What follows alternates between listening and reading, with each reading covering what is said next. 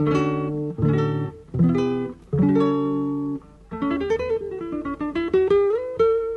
Central 3 apresenta o Cinema Nacional em Revista.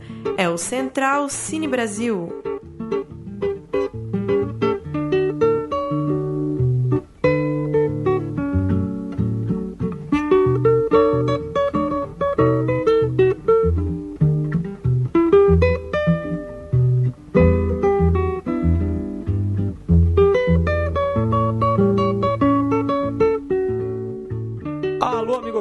Rádio Central 3, está começando agora mais um Central Cine Brasil, nosso programa que aborda o cinema nacional aqui na Central 3. Eu sou Lucas Borges e aí, Paulo Silva Júnior. Dali Lucas, hoje mais um programa tratando de um filme que está em cartaz, de um assunto que a gente falou muito nesse ano, né, que atravessa aí várias produções do cinema nacional em 2018 e entrando nossa reta final aí, né? Mais um programa semana que vem e logo aí a gente entra em dezembro para dar um resumo do que que rolou no ano. Exatamente, hoje nós falamos com Douglas Duarte sobre Excelentíssimos, documentário que é, retrata o processo de impeachment da presidente Dilma Rousseff. Olá, Douglas, muito obrigado por nos atender. Que isso, prazer é meu, gente. Prazer estar com vocês. E conosco também estão Bruno Graziano e Pedro Botton para falar do filme. Como vai? Boa noite. Pedro, como vai, Bruno? Boa noite, galera. Gostaria de ter a honra de, de começar fazendo a primeira pergunta? Pode ser. Douglas, é...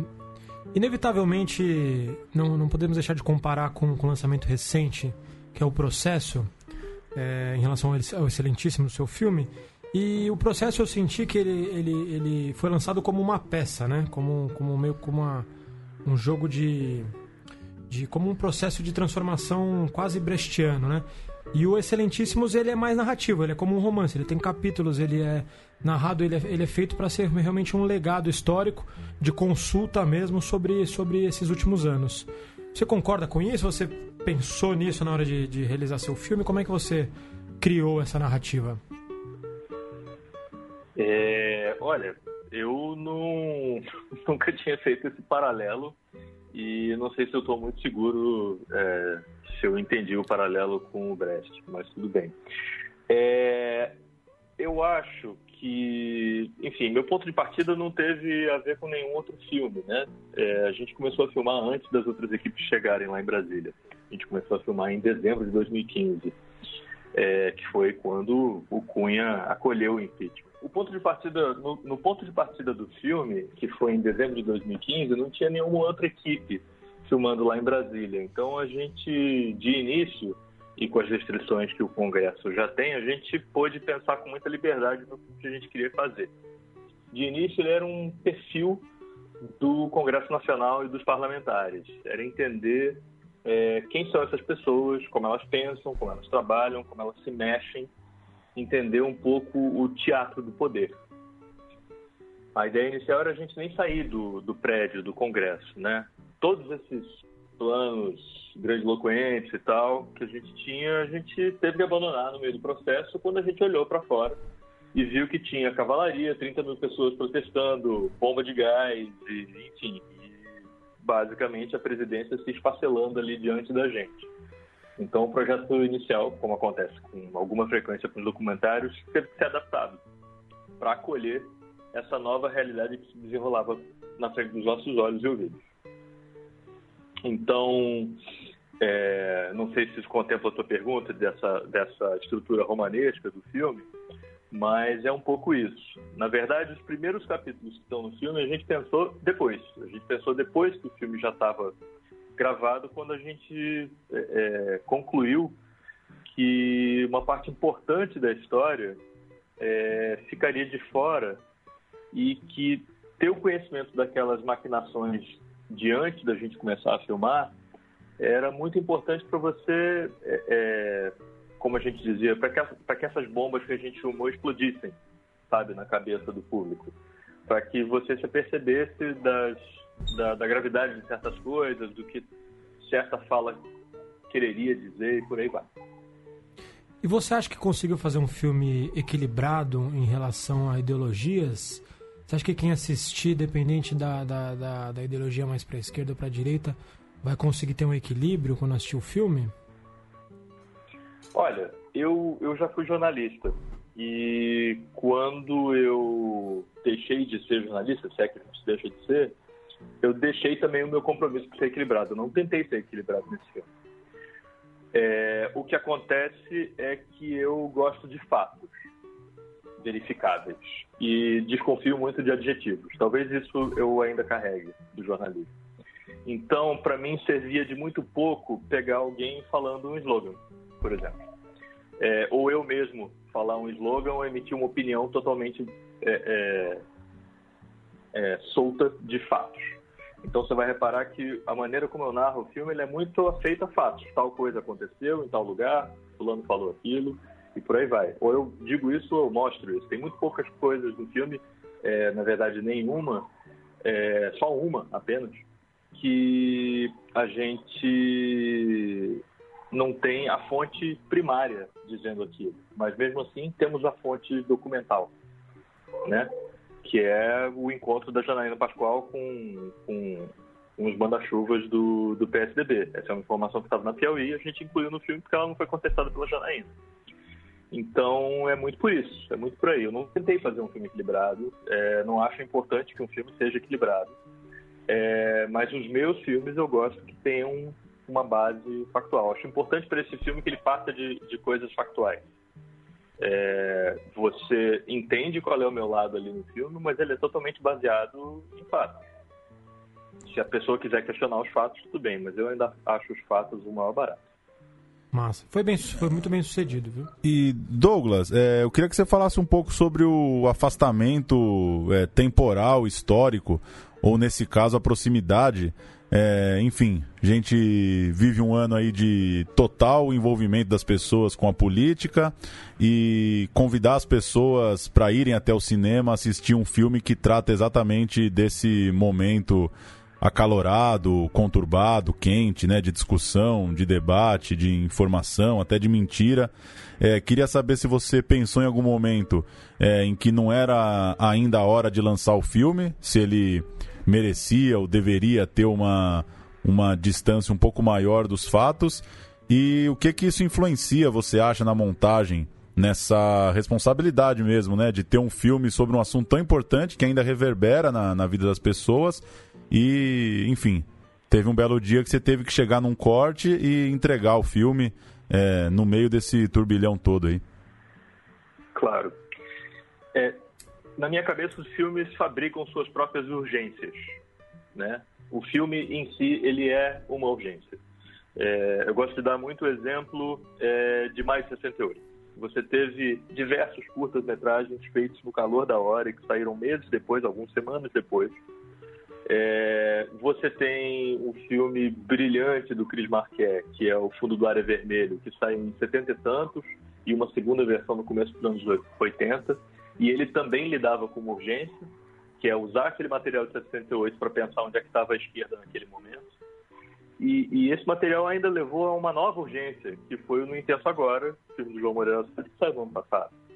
É, então, é, o que as urgências elas têm a ver com o que está acontecendo no momento, sempre. É, você fala de mais de 68, mas se você fala de mais de 68 no ano passado, ele é feito a mais de 68 e é o momento onde você está. Então, é, acho, que, acho que esses filmes que estão sendo feitos pelo impeachment, sobre o impeachment, eles têm um pouco disso. É, eles estão sendo feitos muito em cima da hora, sem dúvida, é, mas ao mesmo tempo eu acho que não haveria outro tempo para fazê-los porque ainda que eles cometam erros de avaliação, ainda que eles estejam é, saindo do forno um pouco antes da hora histórica, que é até meio difícil de precisar quando é essa grande hora histórica que é certo ou errado soltar um filme, eles têm um papel primordial de gerar material para a história e de servir como testemunho da história. Então, eles estão aí para serem reavaliados mesmo. A, reavalia a reavaliação faz parte do jogo, sabe? Ela é positiva, ela não é um problema desses filmes. Pelo contrário, esses filmes entram nesse fluxo, nesse fluxo da história e, e também eles vão ser avaliados. como se produzia esses documentos, o que, que era o cinema na época, o que, que se julgava que era o cinema é, documentário a se fazer na época, entendeu? Então, o que a gente lida mais é, é, é, é realmente fazer, tomar decisões artísticas que sejam perenes. E, e não dá para você ficar contando, por exemplo, qual é o resultado da eleição.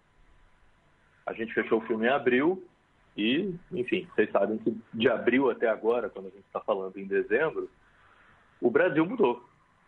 Então, a gente tinha essa sensação que a gente estava num ano muito volátil. Então, não cabia a gente ficar é, tentando calibrar os cortes do filme, que imagem entrar e que imagem sair, de acordo com o resultado da eleição, né? Nossa, nossa primeira fase de, de montagem terminou com, com o da invasão das gravações do Temer. Nossa segunda fase de, de montagem terminou com o Temer sendo absolvido pelo Congresso. Nossa terceira fase de, de montagem terminou com o Lula sendo preso, no mesmo fim de semana do Lula sendo preso.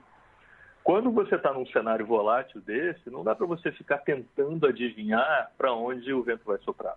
O que você tem que fazer é olhar no seu material e ver o que, que é relevante em si.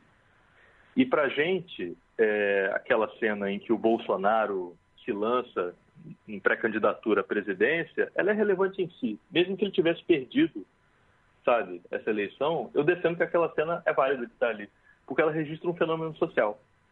O bolsonarismo é um fenômeno social que já existia em 2016, ele apenas ganhou tamanho, ele não mudou de natureza. E ele é importante. Se o Bolsonaro tivesse perdido, a gente tinha esses milhões de eleitores deles, não 60 milhões talvez, mas 20 milhões, continuaria sendo uma força política relevante e digna de análise. Então, a gente caminhou meio por aí. A gente não tentou adivinhar nada. A gente olhou para o nosso material e viu o que, que era mais sólido. Né? E como, como você disse, é, esse processo histórico, a, a, esse processo histórico seguir uma, uma série de fatos e acontecimentos marcantes, né? na história política do Brasil e, e continua acontecendo, né, com essa, essa guinada à direita, enfim, o, uma onda conservadora tomando conta do, do, do país ameaçando é, setores importantes né, da cultura, inclusive. É, tendo em vista isso, você já percebe o, um movimento para que se filme novos filmes, novos documentários retratando esse processo e o que vai vir a partir de agora com o governo do Bolsonaro? Você já vislumbra ou já percebe algum movimento para que novos filmes é, sejam, sejam gravados retratando esse, o que vai o que está por vir, hein? A gente está vivendo é, é, dois movimentos que acontecem em paralelo, que são em sentido contrário. Né? Eu acho que o futuro é, para filmes desse tipo é um futuro de risco. É, eu acho que vão se criar cada vez mais barreiras. Elas já eram muitas e agora vão se tornar maiores para fazer filme, é, para fazer, fazer filmes sobre processos políticos. Acho que nosso novo presidente já deu sinais claros de que ele não gosta muito dessa coisa daí de fazer filme político, ou de alguém desafiar o que ele diz, ou de alguém mostrar o outro lado das ideias que ele defende, seja jornalista, seja documentarista, ou o que for. É, a resposta, eu acho que já está vindo de alguns projetos eh, de, de, documentário, alguns dos quais eu estou metido, mas de retratar esse momento. É, o Excelentíssimos, ele, ele no início ele se chamava esquerda-direita, e a ideia dele era retratar radicais de esquerda e direita. É, logo em seguida, ele virou Radicais, que era um projeto sobre radicais. Então, de certa forma, essa, essa, essa sensação, essa intuição de que a gente tem que entender o que é esse radicalismo vem de muito tempo, né? E ela foi só parcialmente atendida com excelentíssimo. Então, tem muita gente preparando filmes aí. É, eu sei de gente que já foi filmar a própria comemoração na frente da casa do Bolsonaro. Eu também estou me mexendo em alguns projetos tentando, tentando dar conta disso que está acontecendo. É, o que vai acontecer no futuro, não sei. É, eu acho que vão ser projetos que vão encarar uma oposição muito mais ferrenha, é, mas oposição funciona para gente, né? Assim, mesmo que os, que os, que os filmes não saiam, é, uma hora eles vão sair. Cabra Marcado sair para ensinar a gente isso, né? Assim, nem que a gente leve 25 anos para lançar o filme e, e, essas camadas e esse tempo se acumula sobre o filme, muda o filme, faz a gente crescer com ele, é, uma hora os filmes saem. Eles não vão parar de ser. Opa, Douglas, quem fala é o Pedro. É, é, parabéns pelo Pedro. seu filme, eu gostei. Acho é, é aquela, essa coisa que você falou da produção, do documento histórico, ele cumpre muito bem. Que é a impressão que eu tenho é que é um filme que vai ser fonte primária para muitas análises, assim, muita, muitas imagens que você colocou ali, que você também gerou durante o processo, acho que vão servir para a gente conseguir pensar de novo e ter uma fonte fácil de acesso a essas, essas diversas imagens que você pôs no seu filme. Mas um assunto que eu acho que é central, no, no, na minha consideração é central no impeachment da Dilma, é o machismo. E o seu filme, uhum. ele ele, ele é, passeia por ele, mas não nomeia ele de, é, de nenhuma forma, assim. Queria saber qual, que é a sua, qual que é a sua impressão da importância do machismo no, no processo do impeachment da Dilma. Olha, eu achei que eu tinha sido muito claro sobre o machismo. É, eu acho que aquele plano dos, dos deputados apertadinhos numa faixa de vinil indo ao encontro do Palácio do Planalto tomado por mulheres, eu acho que fala montes sobre quem está dos dois lados, né? É só você escavar com mais atenção as, as imagens que você vê que está tudo ali. É, esse golpe foi dado por um bando de homem misógino. E, e do outro lado, é, alinhar, tão alinhado ou não tão alinhado a Dilma, tinha um movimento forte de mulheres. É, acho que as grandes oposições do filme que aparecem são oposições de mulheres, né? Sejam essas mulheres que estão com a Dilma, seja a Érica Cocai, deputada do Distrito Federal do PT, que está lá naquela, naquela audiência da CPI Funai Intra, a gente vê as mulheres tomando posições muito fortes de resistência. É, realmente, eu acho que não, não sei se tinha como eu ressaltar mais o tema é, sem entrar naquilo que eu já falei, né? entrar no slogan, entrar na opinião. Mas eu acho que o que eu encontrei de misoginia fazendo frente a mulheres e, e a reação dessas mulheres está no filme. A gente teve até um, um debate interessante na ilha de montagem, eu e a montadora, a Lia Kulakowska, num certo momento a gente olhou para aquele mastodonte de 2 horas e 40, então, né, falando, gente, a gente tem que cortar coisas desse filme, porque as pessoas não vão, não vão, enfim, vai ser problemático elas ficarem na sala de cinema tanto tempo. E no momento em que a gente está lá no Palácio Planalto e as mulheres gritam machistas, fascistas não passarão, eu acho que a gente tem sete gritos desses, repetidos. E num momento eu virei para ali e falei, Lia, eu acho que com cinco gritos a gente já tá, já deu conta do recado. Ela, não, ficam sete gritos. Lia, vamos tentar seis gritos. Ela, não, ficam sete gritos. E os sete gritos ficaram. É, então, acho que é meio por aí, entendeu? Não dá para esmurrar um assunto na cara, mas eu acho que ele está muito claro ali. Quem for olhar, vê a presença enorme né, de homens nessas manifestações pra, pela derrubada da Dilma, que é totalmente liderado por homens, ver o gabinete do Temer, a posse do Temer, que é totalmente liderado por homens, ver a reunião do PMDB, em que o PMDB desembarca do governo e é totalmente dominado por homens. Enfim, é, na minha cabeça o assunto está o assunto tá ali. É, Douglas, essa coisa do tempo do filme, queria que você aprofundasse um pouco mais. Às vezes, quem está ouvindo às vezes tem uma impressão de que, é, enfim, o espectador, quem está ouvindo aqui o programa, às vezes tem uma impressão de que as durações dos filmes são apenas em posições comerciais, né? A coisa da janela de televisão, dos, da, da, janela de uma hora, do filme de tantos minutos. Mas, enfim, ali na ilha de montagem você tem uma série de dúvidas. No momento que você está montando a sequência, acabou de dar um exemplo desse. Eu queria que você falasse o, o quanto que te pegou ou não é, bancar um filme longo é, e se, enfim, você relatasse um pouco como é que foi a, a, decisão de entender que o filme segurava essas duas horas e meia. Olha, isso é uma, isso é um pêndulo que a gente vive fazendo filmes, né? Entre as influências que você tem e os instintos que você tem, as intuições que você tem de lidar com o material e as pressões de mercado, né? O filme tem essas duas dimensões. É, é claro que eu adoraria ter condensado Excelentíssimos em uma hora e meia, ou em duas horas. Eu, algo assim. Isso facilitaria muita coisa para a gente, porque festivais levam em conta a duração do filme, é, os programadores de salas de cinema levam em conta a, é, a duração do filme, todo mundo leva em conta. Os próprios prestadores de serviço que a gente tem, que a gente tem que fazem a finalização do filme, cobram pela duração do filme, né? Então é uma dimensão que existe. Mas ao mesmo tempo, do outro lado, a gente tem é, obras que foram fundamentais para mim e que e que me dizem, vai, se esse é teu instinto, vai, sabe? É, Fundo do Ar é Vermelho é um filme que originalmente tem seis horas. É... Batalha do Chile, do Santiago Guzmán, é um filme que tem três, três horas e tanto, mais até. É... é outro documentarista que meio que não liga para a duração dos filmes e os filmes têm que ter a duração que tem que ter. Então, a gente levou essas duas coisas em conta, né? Eu acho que é, a gente sempre achou importante que cada momento do filme contasse, né? E fosse potente, fosse necessário, que não fossem barrigas. É...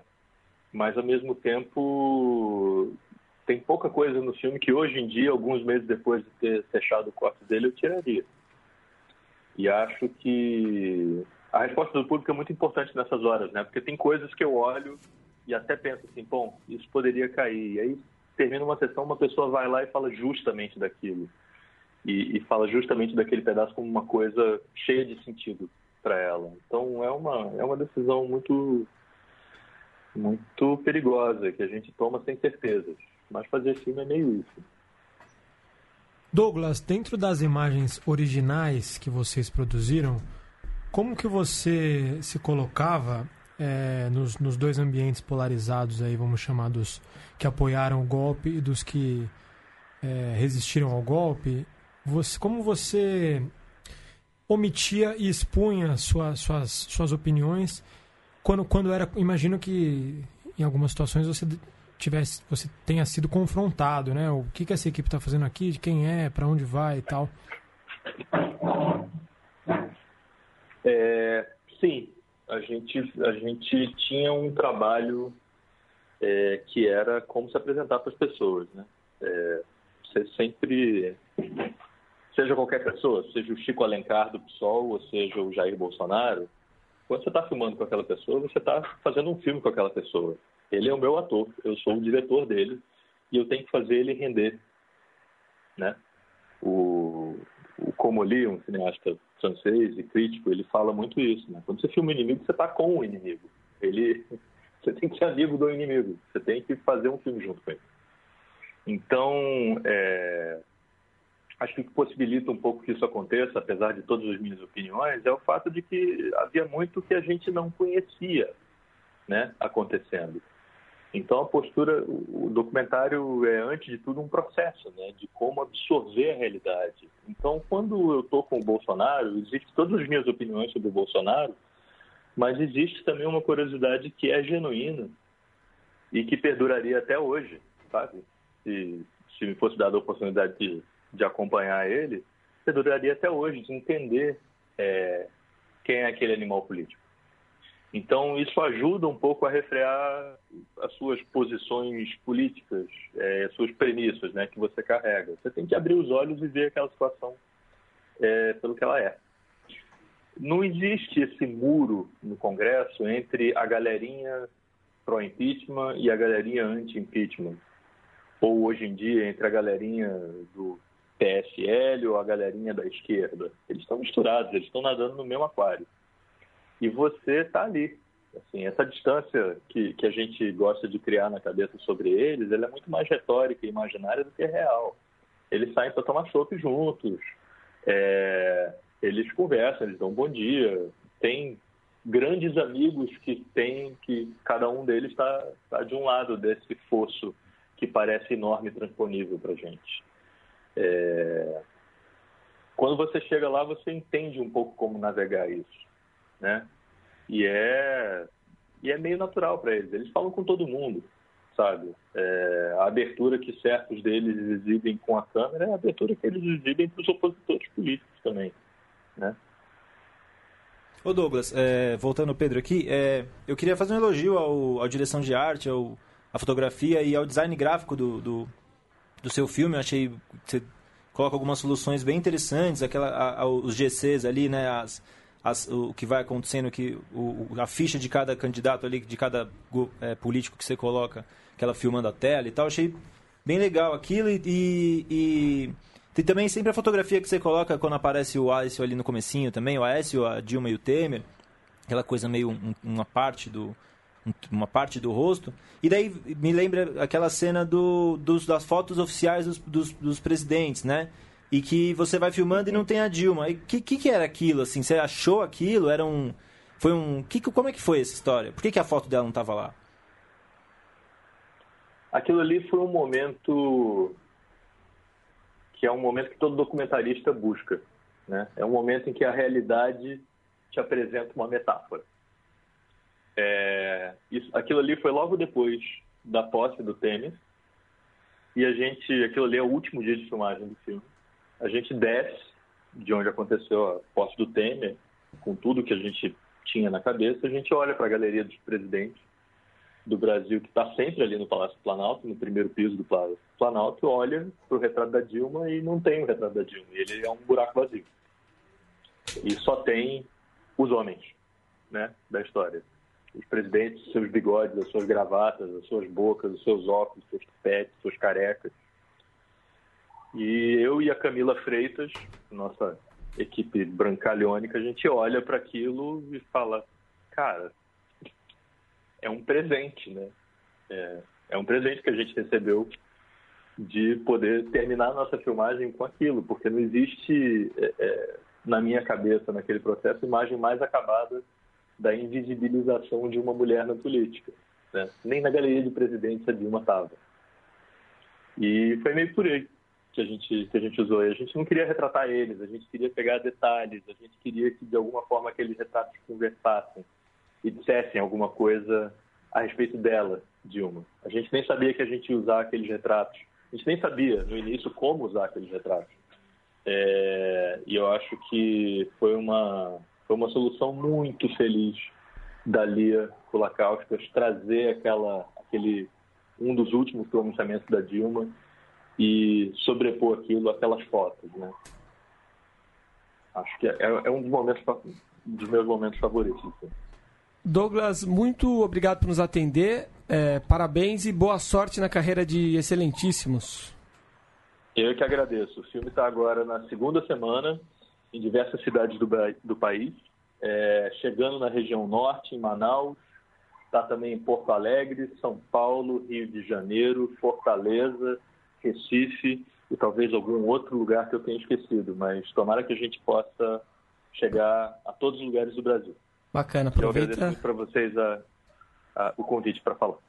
Valeu, um abraço. Valeu, Valeu Douglas. Parabéns. Um abraço, gente. Tchau, tchau. Tchau, tchau. Tá aí, excelentíssimos. Um bom papo, hein? O Douglas acabou respondendo várias das coisas que a gente falava aqui antes do programa começar, né? Foi sim, eu acho é, que é, é interessante essa, essa essa consciência dele que é um filme que lança para ser discutido mesmo, assim, não é um filme acabado. O cara soltou o filme na hora que ele precisava soltar e é um filme que tem que ser, tem que ser repensado de novo, a gente tem que é um filme a ser discutido mesmo, assim, é, em todas as decisões, assim. Mas eu achei interessante isso dele falar que ele não quis deixar lado e ao mesmo tempo ser um filme que parece buscar isenção, né? Foi uma, uma ele teve uma mão boa, né, na hora de fazer o filme, né? Muito. Isso me, me chamou a atenção, assim. Filme e... que não nega não nega os erros de postura do governo da Dilma, né, no, no primeiro ano ali, pós-eleição. Apesar de colocar realmente os, os, oposicionistas como cínicos, né, em muitos momentos, não, não, não oculta os erros de decisão. Isso e não faz chacota, bom. francamente, né? Nenhum momento ele, ele, ele faz uma chacota assim tão, tão, tão explícita, assim, ele dá, dá o microfone pros caras e os caras falam o que eles querem ali, sabe? Tem a, cena da Fiesp ali que mostra, né, a, a propaganda da Fiesp. E ele não, não interfere ali ou faz um corte esquisito ou fica, né? Não, ele passa ali o que, o que, o que foi passado, assim, não tem manipulação de nada, assim. Isso eu achei, achei muito, muito ético da parte dele, muito, muito bom mesmo. Agora, os jornalistas aí, os críticos, não estão colocando o filme com muito, uma, notas muito altas, com críticas muito positivas. Vocês dois são jornalistas aí, o que, que vocês pensam sobre isso? Será que é a saturação do tema? Cara, eu vi o filme completamente tomado pela saturação do tema. Eu também. Sinceramente, é... vou ter que rever o filme aí daqui uns cinco anos. Num. num... Enfim, uma coisa muito pessoal. Não me. Não, não é. para mim, não é o tipo de filme que eu tô afim de ver agora, né? Mas eu entendo aí também, acho que a resposta do Douglas faz todo sentido, né? Os filmes sobre o que está acontecendo vão sair nos próximos sei lá quantos anos e eles vão se acumulando, se atravessando, um desconstruindo o outro, um reafirmando o outro, né? Acho que o que o Pedro falou antes do início do programa faz muito sentido. Talvez o Excelentíssimo se torne algo parecido com o que o Martírio do Vincent Carrelli é, uma espécie de documento de consulta aí para as próximas gerações em relação ao que aconteceu, né? O, o Martírio sobre a a, o, o holocausto da, da, da, população indígena no Brasil e o excelentíssimo sobre esse processo de impeachment. E acho que tem uma coisa da, da saturação da imagem mesmo, né? É, imagina os jornalistas ali, os críticos, os caras que fazem resenha, que vão né, a três, quatro cabines por semana. E aí o cara já viu o processo, duas horas. Aí o cara vai ver excelentíssimos, duas horas e meia e são pessoas que consomem informação o dia inteiro ali no celular e tal. Eu acho que é normal um filme um filme desse porte assim ser recebido com uma certa resistência, né? É, Porque não acho... dá para negar que o filme é mais denso do que o convencional, assim, né? É... Não, não questionando aqui o conceito do tempo, mas um documentário sobre alguma coisa que aconteceu há dois anos, de duas horas e meia, tem uma densidade, né? Não é, não é entretenimento. Óbvio. Eu acho que é um filme, assim, bem claro que para quem gosta de política, para quem quer ver isso, assim, você vai para ver mais, mais do que você já viu. E eu acho que o filme atende bem. O que me chamou muita atenção foi os áudios do Lula, que é assim uma coisa que a gente ouviu tanto, ainda tem coisa nova para ouvir, parece. Tem coisa que ele fala ali que eu, por exemplo, nunca eu particularmente não tinha ouvido. Também entrou nesse time. Então eu acho interessante, para assim, parece que a gente, é, a gente, por mais que a gente tenha é, desgastado o assunto, a gente ainda só desgastou a superfície dele factual mesmo, assim, acho que tem muita coisa. Ah, como, como foi citado, novos filmes vão, vão surgir aí, né, inevitavelmente, né, respeito ao assunto. É, eu, eu fico contente que vocês tenham mergulhado no filme. Eu vi, eu fui um pouco mais chato com o filme, assim, eu confesso que é, ando um pouco. para mim ainda soa um pouco repetitivo, assim, sabe? Um pouco cansado, assim, dessa, dessa discussão. Mas é, enfim, é o. Os filmes estão aí para serem vistos mesmo. E é um né? filme bem acabado, né? Um filme que passa longe de qualquer claro, claro. crítica. Você não fica incomodado de ver o filme porque ele tá ali fora do tempo. Ele, ele é um filme bem acabado. É, e o que você citou muito bom mesmo. O recurso gráfico ali resolve, né? A coisa dos áudios, é, que é uma coisa difícil, né? De às vezes o documentário negligencia um pouco a parte gráfica, né? Pensa que porque você tem um puta áudio é só você pôr um black lá na tela e, e o áudio segura, né? Acho que ele compôs bem, né? Com a, o nome dos políticos, a coisa do áudio das conversas telefônicas irem sendo preenchidas com texto, né? Como se fossem datilografados ali. Isso é muito bom, né? Filme sóbrio e muito Filme sóbrio. Filme muito sóbrio. Temos duas notícias. notícias aqui, duas coisinhas. A Ancine divulgou né, as 10 produtoras contempladas pela chamada pública Desempenho Artístico 2018, premia de acordo com o desempenho em mostras e festivais. Em recursos ficam disponíveis para novos projetos selecionados pelas próprias empresas, um total de 17 milhões de reais. O valor por obra é proporcional aos pontos somados em eventos nacionais e internacionais. O atual edital se relaciona a filmes de 2016 e o Grande Boi Neon do Gabriel Mascaro teve a maior pontuação, participar de 39 festivais, rendendo 3,9 milhões a Desvia Produções. A lista ainda tem na ordem Mate-me, por favor, Aquários, ela volta na quinta, Cinema Novo para Minha Amada Morta, Campo Grande, A Morte, a morte, né? morte né? de JP Cuenca, Espaço Além e Elis. Esse é um daqueles editais que sempre a gente pensa quanto eles vão durar, né? porque acho que não só por causa do novo governo, que é um edital totalmente voltado para o tal do desempenho artístico, né? Uhum. É uma grana, enfim, ficou claro aí no texto, mas é uma grana você dá uma grana para a produtora que foi bem em festival e ela vai escolher como investir. Então é o é um prêmio mesmo, né? Não é um, não é um edital, é um prêmio, né? É um prêmio. Teu filme foi bem, toma essa grana aí porque você merece fazer outro. E. Enfim, Agora. a, a lista é boa É, aqui. num, tem... num governo altamente ideológico que a gente está prevendo aí pro ano que vem, é muito arriscado, né? É, esse não é, é, é porque esse não é um edital de fomento, né? É um, é um prêmio, né? É um prêmio a quem foi bem em festival. Então ele é, ele tem um ele tem um aspecto totalmente artístico mesmo, né? Não tem nenhum vínculo com ninguém tá questionando o, o público que esses filmes fizeram, né? Ou quanto eles custaram. Agora, falávamos esses dias fora dos microfones aqui ah, sobre Boi Neon, né? Sim. Seria um filme subestimado ainda? Um filme que não atingiu o grande público? É, pelo, pelo, pela notícia aqui, se, se nota que fora do país não, né? Talvez aqui dentro sim, É. né? Cada vez mais, né? Cara, eu acho sim e não pra tua pergunta. Sim, porque tem filmes abaixo de Boi Neon, a meu ver, que repercutiram mais. Mas também não, porque é meio que o tamanho desses filmes mesmo, né? Não consigo imaginar a, a família brasileira pirando em Boi Neon aí. Mas seria Boi Neon o melhor filme pernambucano da década? Maior que O Som ao Redor? Eu Não, vou eu- falar o melhor brasileiro até. Eu Mas- prefiro os filmes do Kleber ainda. Eu também. Eu também. Eu, eu acho que. Eu, eu acho que o Boi Neon alcançou uma coisa que nem todo filme consegue alcançar, que é o. Ele, ele caiu no hype, né? O Boi Ne- Boi Neon. Você acha? Eu não, O eu Boi não Neon, acho. assim, o, o pessoal gosta de gostar de Boi Neon. Isso é fato, assim. Então acho que alguns outros filmes que têm até mais impacto de público, ou até que foi falado mais na crítica, por exemplo, Aquarius, eu acho que ele não tem esse. Ele, ele, ele, é, ele é tão estranho, o Boi Neon, que ele consegue isso aí. Ele é o filme que é- a, a gente gosta de gostar dele. Eu assim, acho que se sabe? fala pouco, menos do que se deveria. Eu É, sou um grande fã do, do E também quando o filme não fica tão grande, não precisa ter birra também, né? Não tem muito por que não gostar de Boi Neon, né? Porque É. quase ninguém viu. É, é mais fácil não gostar de Aquários, né? Sim, sim. Porque é, eu acho que tem essas coisas. Mas eu, eu. O drama de Dona Clara é talvez menor que o drama do nosso vaqueiro, né? Eu acho que é também. Falando no Agora, o- Gabriel. Manda. Boa, não, você já vai falar. aí. Falando no Gabriel Mascaro, ele é um dos selecionados ao próximo Festival de Sundance, um dos mais concorridos do mundo. 14 mil inscritos de 152 países para a edição que abre a temporada aí do cinema em 2019. O filme do Gabriel Mascaro, Divino Amor, foi selecionado para a competição mundial de ficções, coprodução com México, Noruega e Dinamarca. Um filme que se passa em 2027 e acompanha uma mulher que trabalha como escrivã de um cartório, tenta impedir que casais confirmem o divórcio num grupo religioso que leva o próprio nome do filme. O longa tem a Dira Paz e o Júlio Machado no elenco. É, e também estão selecionados lá em Sundance o documentário da Petra Costa. A gente acabou de falar do tema, mais um filme aí que trata do impeachment, da polarização na política brasileira.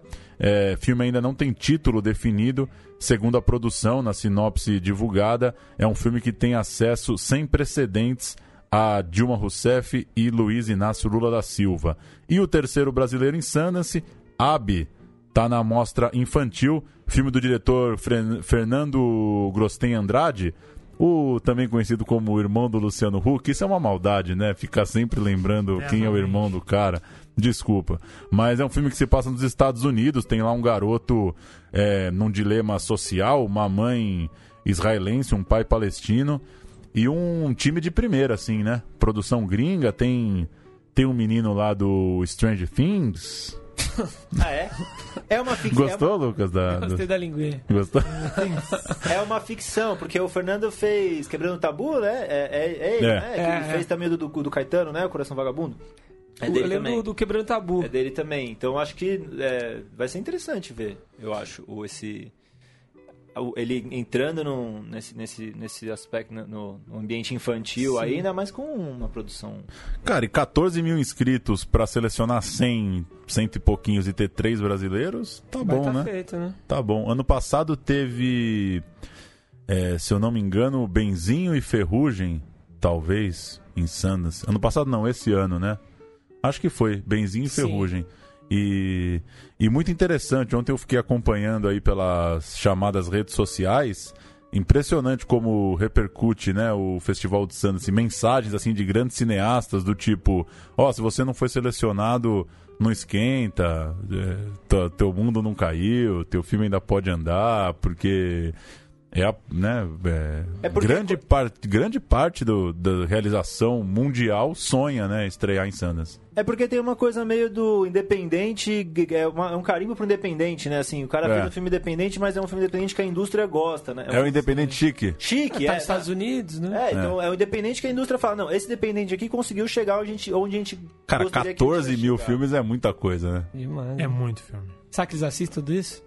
Assistem. Alguém assiste. E o cara. Júlio de Andrade, que vai estar no Divino Amor aí do Gabriel Mascarão, o novo ser onipresente do, do cinema brasileiro, novo Irandir? Não, esse aí, esse aí não é só no cinema, né? No, TV você liga a também, televisão né? também. Na TV né? tá estourando. O Julinho. O Júlio Andrade tá em todas. E o Gabriel Mascaro é o François Truffaut de Pina. praia lá de Recife. Que coisa, hein? É isso então, senhores. Um abraço. Tempo estourando destacar aí. um filme Rapidamente. muito polêmico que é, protagonizou aí discussões acaloradas o ano passado no Festival de Brasília e que eu assisti tardiamente agora e que eu achei muito bom, que é o Vazante de Daniela Thomas. Filmaço. Filme que se passa no último ano do Brasil colônia, né, em 1921, e transpõe um realismo realmente brutal à tela. É, As pessoas não sorriam naquela época. E o drama é, da, da, vamos dizer assim, do, da Casa Grande ali, que não é uma Casa Grande clássica, mas é um drama de um, de um Brasil do interior do interior, de uma época em que o interior do interior realmente não tinha com quem conversar. E houve uma polêmica em relação à abordagem da, dos atores do elenco negro no filme, que apesar dos motivos de cada um, eu achei que realmente a, a, a, a, mostragem dela do realismo, assim, de o que acontecia, a, a, a, a- a delicadeza de, de transpor um realismo histórico de um filme histórico brasileiro foi muito bem sucedido, vale a pena conferir Vazante. É, filme bom é assim, né? É, quanto antes melhor, mas nunca é tarde demais, né? Isso aí. Já que nunca é tarde demais, eu fui assistir o Grande Circo Místico essa semana e, enfim. Daqui duas semanas vamos ter nossa conversa aqui dos melhores e piores do Vai deixar ano. pra lá Então a gente deixa pra a gente deixa pro Eu pra quero conclusão do ano. de eggs aqui na bancada, hein? É, Um- enfim. Um dos grandes vivos. Vamos lá esperar esse Oscar aí. Um Valeu. abraço. Valeu, um abraço. Valeu.